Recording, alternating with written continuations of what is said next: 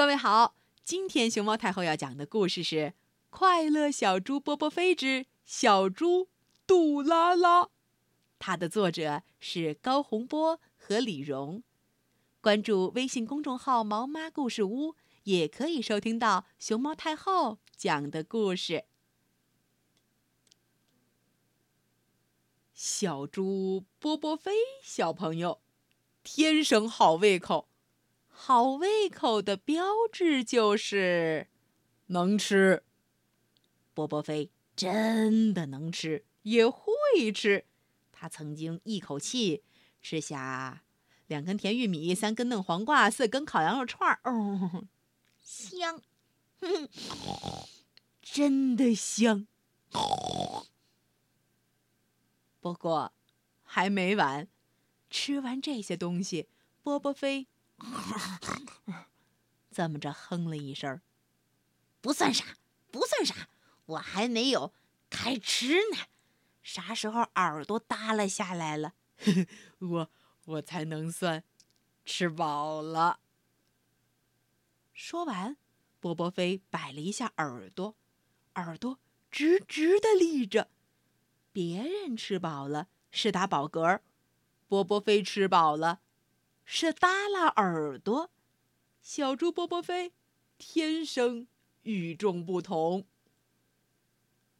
今天波波飞好像吃饱了，而且应该是特别特别饱，因为他的耳朵耷拉的厉害，紧紧的贴在脑门上。他身旁摆着。吃剩下的苹果、土豆、果汁、鸡蛋，还有擦嘴巴用的卫生纸。这会儿，波波飞躺倒在在郊外野餐时的餐垫上，正在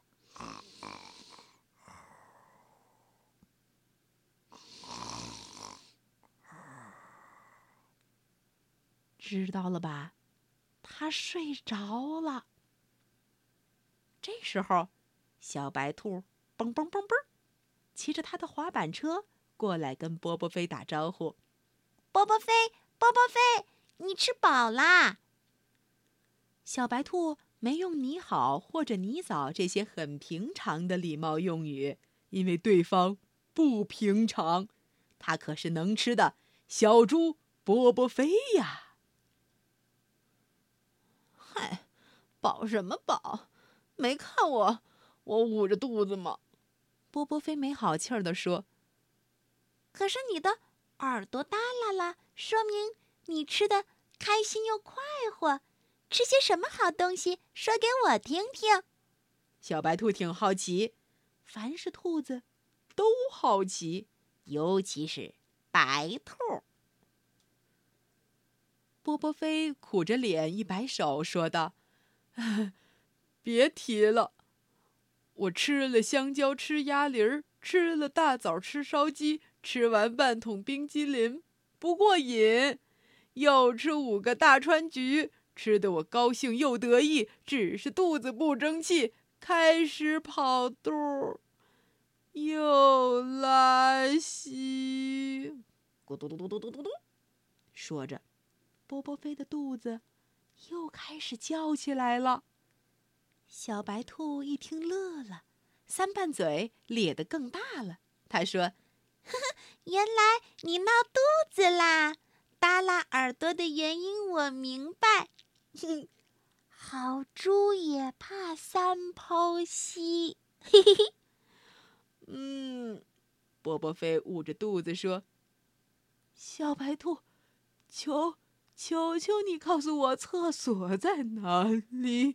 我的肚子有点儿呃疼，拉拉肚子。小猪哦，不敢再调皮。波波飞上完厕所，耳朵噔又竖了起来。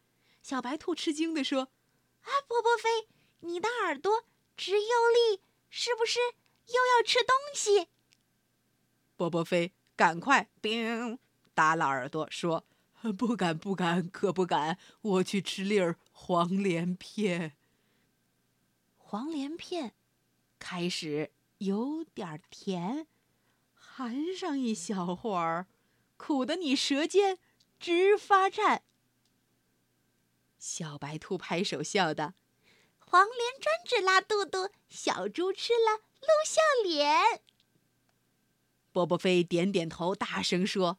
我不愿当杜拉拉，我再也不会贪吃了，拜拜嘞您嘞！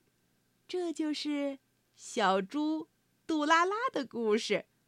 贪吃的小朋友千万别当杜拉拉哟！